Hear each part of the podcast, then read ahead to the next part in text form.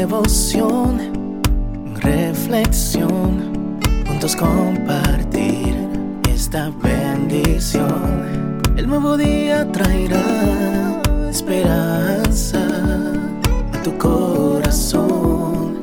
Qué bendición. Darwin Rodríguez, el podcast. Meditaciones matinales para adultos. Yo estoy contigo, escrita por el pastor Vladimir Polanco. Los ha llamado a recibir bendición. Dios los ha llamado a recibir bendición.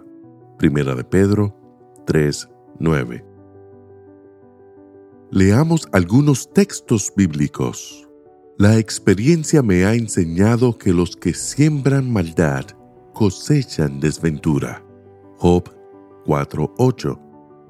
Si tus hijos pecaron contra Dios, Él les dio lo que su pecado merecía. Job 8:4. Quien diera que Dios hablara, que abriera para ti sus labios y te declarara los secretos de la sabiduría, que son de doble valor que las riquezas. Sabrías entonces que Dios te ha castigado menos de lo que tu iniquidad merece. Job 5 y 6. Estas son algunas de las declaraciones esgrimidas por Elifaz, Bildad y Sofar, los tres amigos de Job.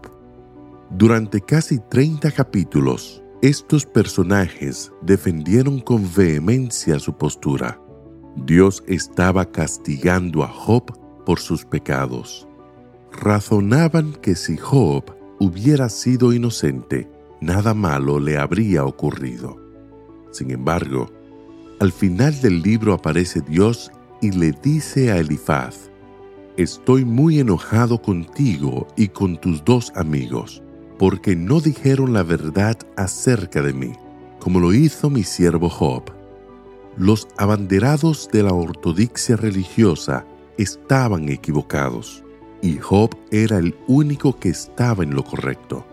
En el versículo siguiente, el Señor agrega, Mi siervo Job orará por ustedes, y yo aceptaré su oración y no les haré ningún daño, aunque se lo merecen por no haber dicho la verdad acerca de mí. De hecho, si leemos Job 42.8, veremos que tres veces Dios identifica a Job como su siervo. Job era diferente y como siervo de Dios era su responsabilidad orar por quienes lo habían tratado con crueldad. Esa oración produciría un cambio de estatus en Job, puesto que tras haber orado por sus detractores, fue liberado de su aflicción y Dios le multiplicó todo lo que había tenido. La oración por sus adversarios no solo les trajo bendición a ellos, sino que también acabó siendo una gran bendición para Job. La experiencia del patriarca nos enseña que cuando nos sintamos tentados a tratar mal a quienes nos han herido, hemos de detenernos y recordar este pasaje. No devuelvan mal por mal, ni insulto por insulto. Al contrario, devuelvan bendición, pues Dios los ha llamado a recibir bendición. Y recibiremos bendición cuando, como hizo Job, dediquemos tiempo para bendecir incluso a quienes nos han juzgado mal y nos han tratado con crueldad. Que el Señor te bendiga en este día. Sé fuerte y valiente. No tengas miedo ni te desanimes porque el Señor tu Dios está contigo donde quiera que vayas.